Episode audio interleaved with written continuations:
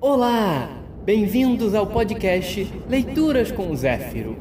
Eu sou Zéfiro, deus do vento oeste, e estou aqui para apresentar a vocês algumas histórias interessantes.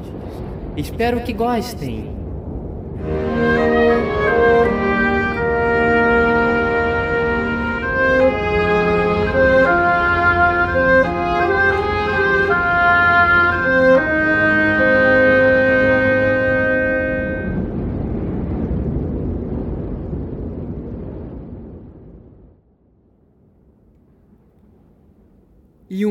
De hoje será Freia e o colar dos anões. Porém, é necessário um aviso. A narrativa de hoje fará menções, através de eufemismo, a conteúdos de natureza sexual. Peço-lhe que consuma este conteúdo de forma responsável.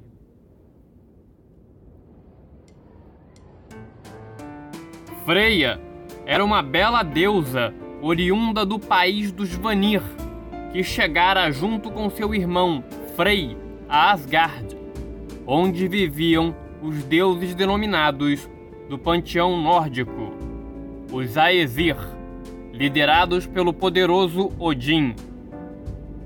Apesar de ser uma estranha e pertencer a uma raça divina considerada inferior, Freia não demorara a conquistar a admiração de todos, graças à sua beleza e seu provocante charme.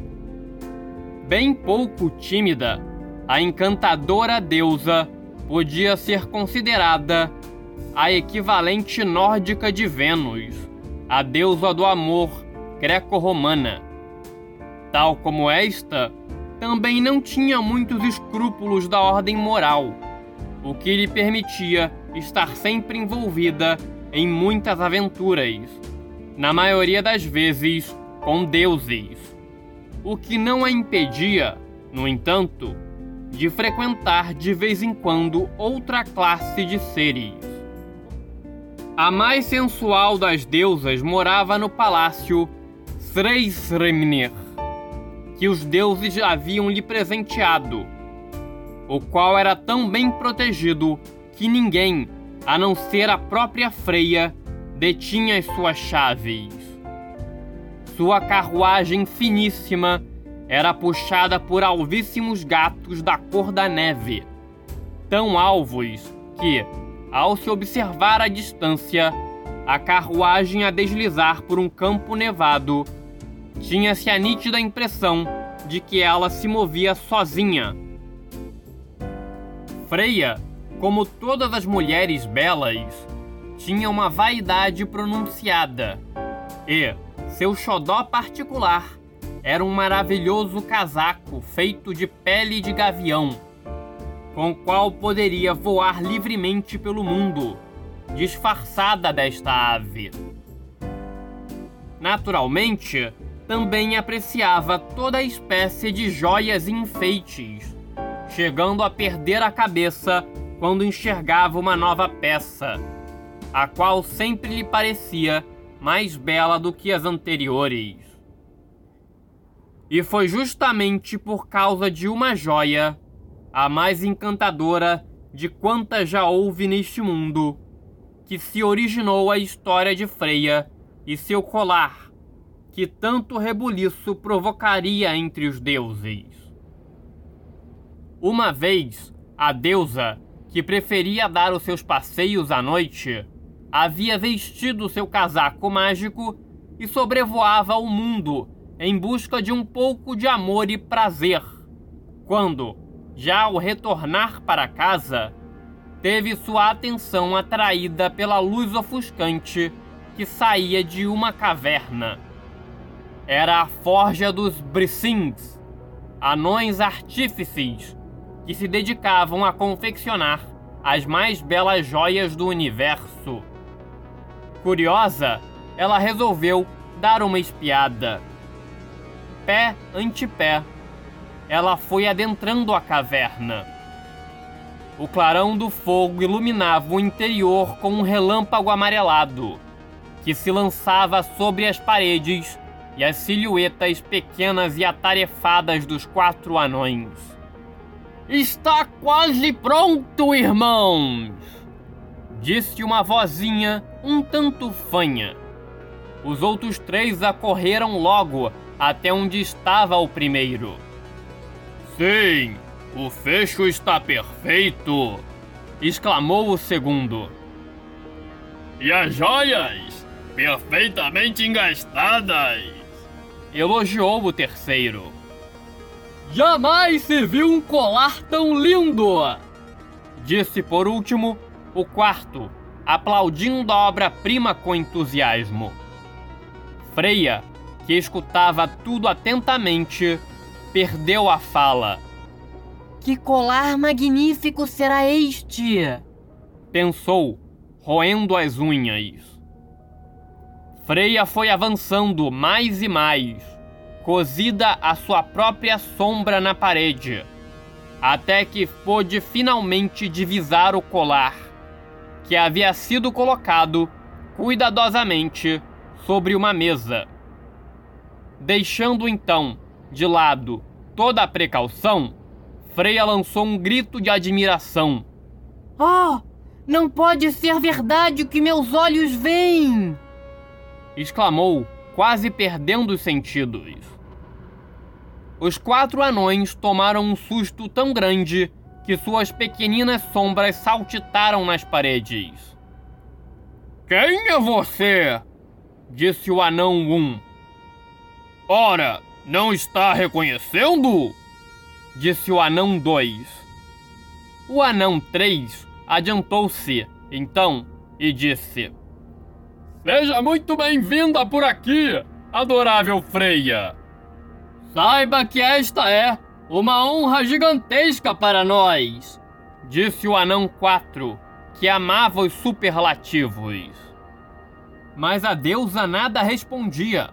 Seus olhos percorriam de ponta a ponta o colar de sonho que poderia levar tranquilamente qualquer mulher ao crime e mesmo ao assassinato. Pedras preciosas que pareciam pequenas gemas de um fogo cristalino e liquefeito estavam perfeitamente engastadas em uma armação originalíssima feita de um metal que o olho mais atilado não seria capaz de definir se era de puríssimo ouro ou da prata mais fina, tal a facilidade com que seu aspecto se intercambiava. Não! Isto não existe! Dizia Freia, boquiaberta. Era tal o interesse que parecia demonstrar pela mais encantadora das joias que todos os seus sentidos estavam entregues ao jogo prazeroso de absorver aquela estonteante criação. A deusa podia não somente ver o colar, como também cheirá-lo. Sim, pois seu metal possuía um odor gélido e refrescante, enquanto que suas pedras cada qual mais faiscante que a outra, possuíam aromas que superavam infinitamente ao da mais exótica especiaria ou do mais inebriante perfume.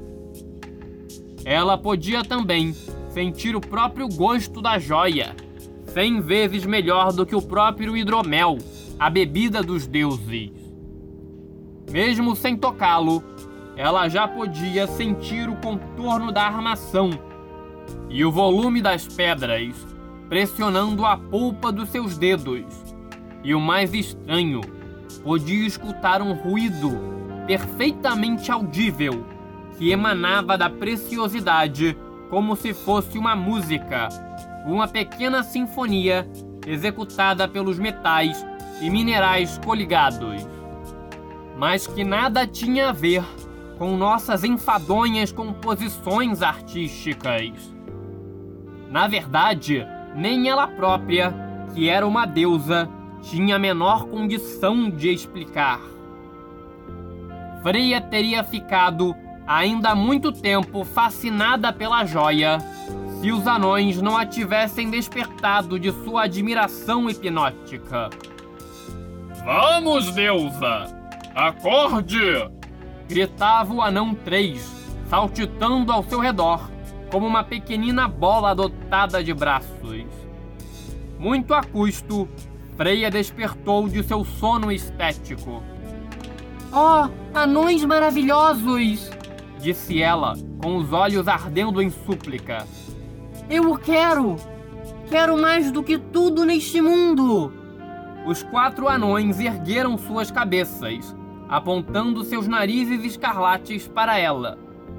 Freia, ao vê-los todos com os narizes eretos apontados para ela, tomou um ligeiro susto. Ui! O que foi, caros bricingues? Disse ela, acariciando suas cabeças. Não cometeriam a terrível deselegância de me negar este presentinho, não é mesmo? Hum, hum, hum, hum. Começaram os quatro a fazer ao mesmo tempo, porém de maneira desencontrada, o que era sua maneira de expressar uma dúvida atroz. Então, o anão 1 tomou o anão 2 pela parte traseira do gibãozinho esverdeado e o arrastou até o fundo da caverna. O anão 2, tão logo sentiu que o agarravam, atracou-se à parte traseira do gibãozinho do anão 3 e fez o mesmo, de tal modo que, sendo levado, também levava. O anão 3 fez a mesma coisa ao anão 4 e este, não podendo fazer outra coisa, cruzou os braços e se deixou levar. Assim, encadeados, foram os quatro de marcha ré até o canto mais afastado da apertada forja, onde se puseram a confabular miudamente. Irmãos, disse o anão Um com um semblante solene, ou estou muito enganado, ou chegou a nossa vez de provar também das delícias dos braços de Freia. Os anões sempre empregavam este eufemismo quando queriam se referir aos jogos do amor. Nós e Freia? perguntou o anão 2, completamente atônito. Um de cada vez, é claro! Especificou o anão 1, um, pois estes seres são geralmente castos e detestam prosmicuidade. Em troca do colar? Lógico, idiota!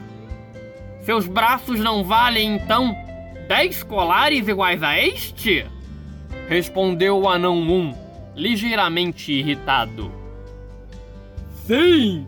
E além do mais, poderemos fazer muitos outros, ainda que dificilmente o igualaremos a Brisingamen.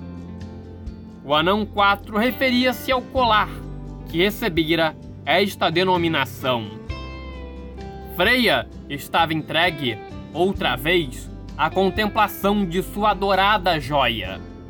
Os anões, que não eram nada estúpidos, perceberam claramente que se lhe negassem a posse do colar, ela daria um jeito de levá-lo de qualquer maneira, de tal modo que, ao fim e ao cabo, acabariam por ficar sem o colar e sem o seu lindo pescoço, ou antes, sem os seus belos braços.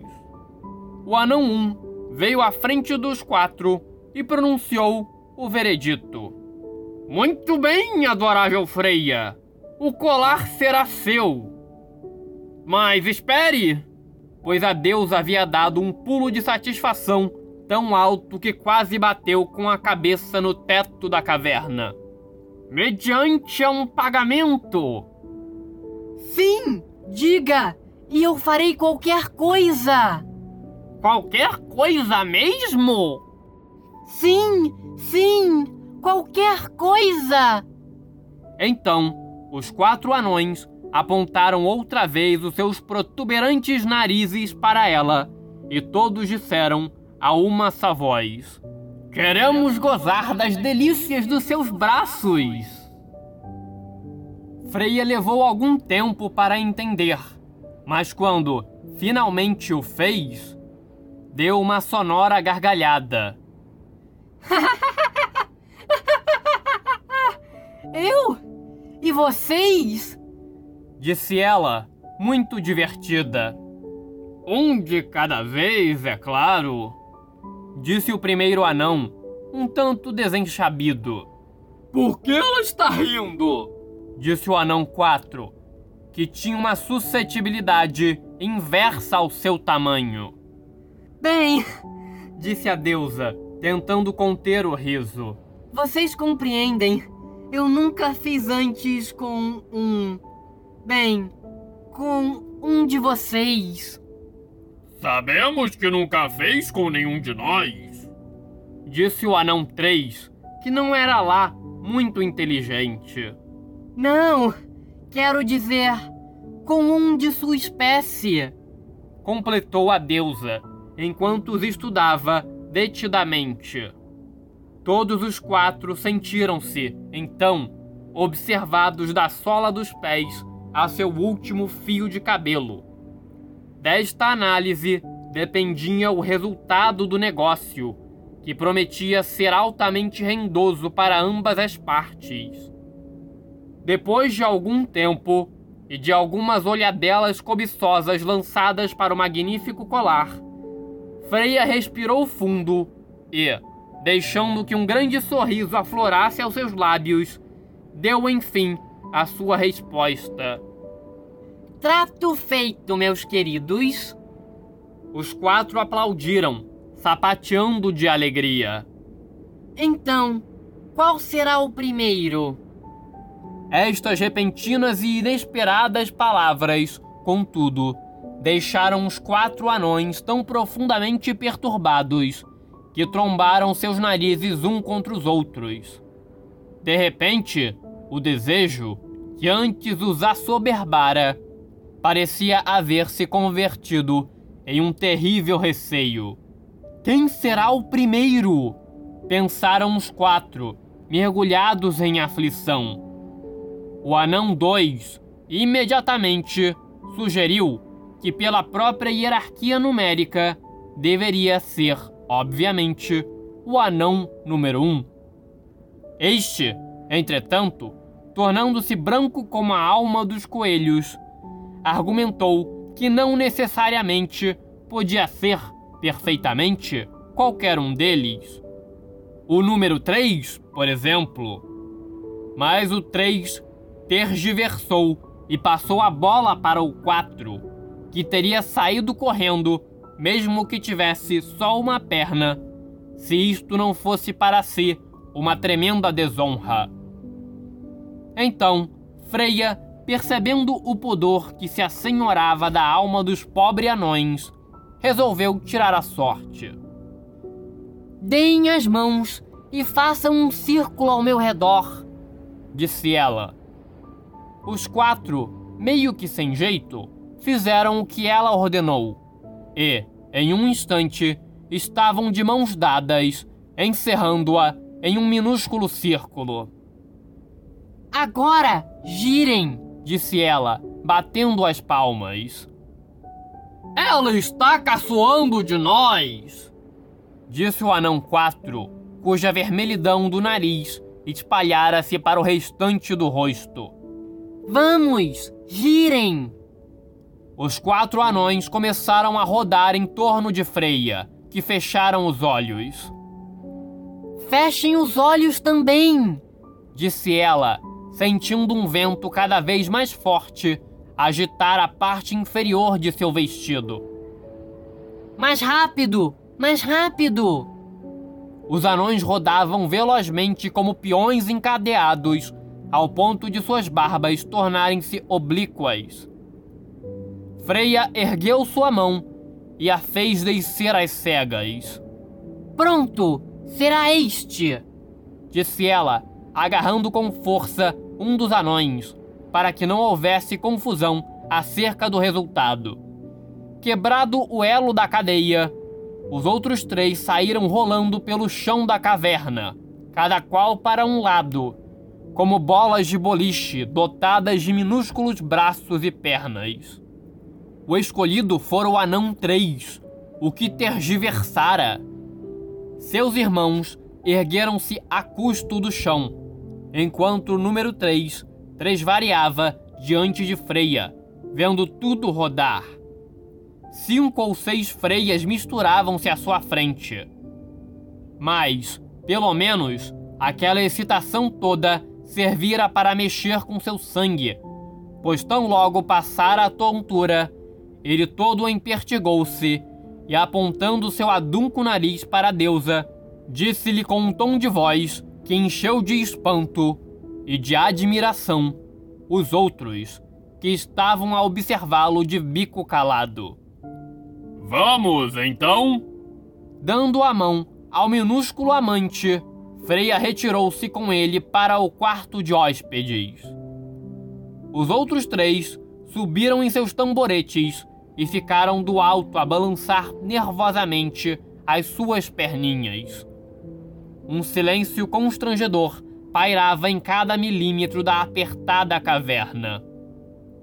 Talvez um gole de vinho? Disse o anão Um, fazendo menção de buscar a botija. Não sei. Pode provocar náuseas. Disse o quatro, precavidamente. Uma porta abriu, de repente, às suas costas. Por favor, faça um pouco de barulho. Isto servirá para acalmar o seu irmão e a vocês também. Disse Freia, cujos braços já estavam completamente despidos, para utilizar o casto eufemismo dos anões. Os três anões desceram dos seus assentos e procuraram algo para fazer. Algo com bastante ruído. O anão 1 um tomou do martelo e começou a malhar em ferro frio. O 2 a lixar um pequeno espadim, enquanto que o 4, sem saber direito o que fazer, calçara umas botas de ferro tacheadas e andava de lá para cá, batendo os pés com toda a força. Assim, estiveram por um bom tempo, até que viram voltar o anão 3. Três pares de olhos angustiados fixaram-se no rosto dele, que fazia todo o esforço do mundo para esconder o que sentia. O próximo! disse Freia, cuja voz vinha do interior, fresca e animada. Tomado por um impulso, o anão 2 adiantou-se. Vou eu! disse ele, meio animado, meio assustado.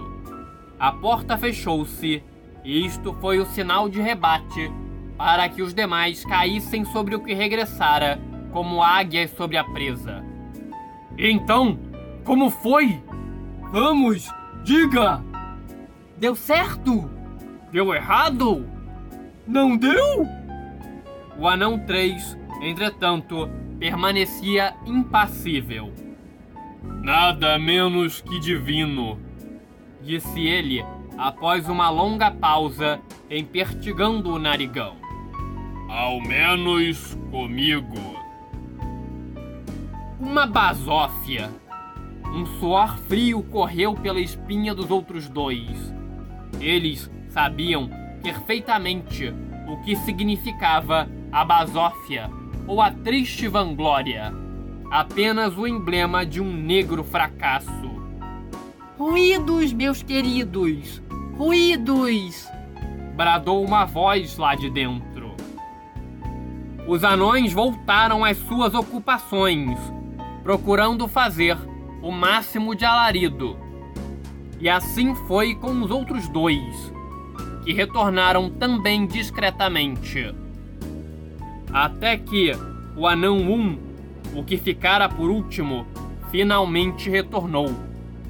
Todos, agora, entreolhavam-se com um brilho cúmplice no olhar, que compartilhava algum triunfo e, ao mesmo tempo, exigia discrição para alguma pequenina derrota. jamais alguém ficou sabendo exatamente o que se passou dentro do pequeno e confortável cômodo no famoso dia em que os Brissings desfrutaram dos braços da mais bela das deusas. Sempre que se referiam ao episódio, o que só começaram a fazer muitos anos depois, exaltavam sempre as belezas supremas da deusa, acrescentando o desempenho magnífico que cada qual tivera e que se tornava cada vez mais magnífico a cada nova narrativa, a ponto de superar qualquer proeza amorosa conhecida entre os anões e mesmo entre os deuses. Mas podemos ter a certeza de que todos tiveram a melhor experiência de suas vidas e que, se algum pequenino percalço ocorreu, Freia, a maravilhosa deusa do amor e do prazer, soube contorná-lo perfeitamente. Afinal, ela era uma profunda conhecedora do assunto. E foi assim que Freya apossou-se do Brisingamen, o mais belo colar que olhos humanos e divinos já viram.